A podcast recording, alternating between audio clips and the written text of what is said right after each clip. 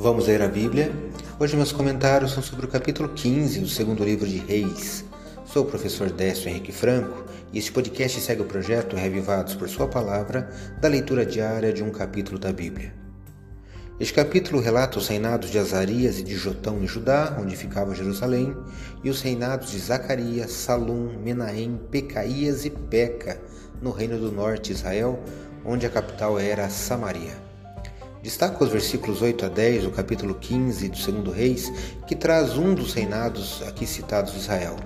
Leio na Bíblia Nova Almeida atualizada. Está assim: No 38º ano do reinado de Azarias, rei de Judá, Zacarias, filho de Jeroboão, reinou sobre Israel, em Samaria, durante seis meses.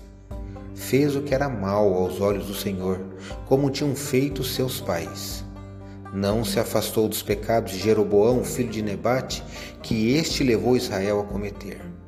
Salum, filho de Jabes, conspirou contra ele, atacou-o diante do povo, matou-o e reinou em seu lugar. Eu li 2 Reis, capítulo 15, versos 8 a 10.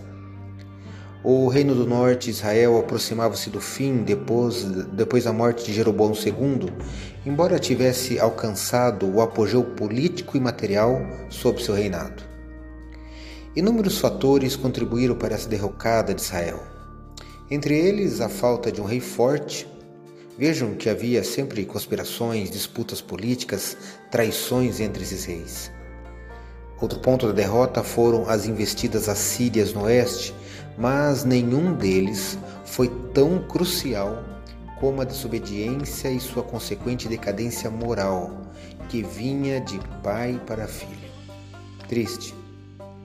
A cada novo rei, um declínio maior.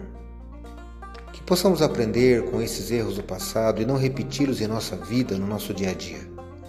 Atente-se para os alertas da palavra de Deus. Leia hoje, 2 Reis, capítulo 15. Esse foi mais um episódio diário desse projeto de leitura da Bíblia apresentado por mim, Décio Henrique Franco. Um abraço e até amanhã.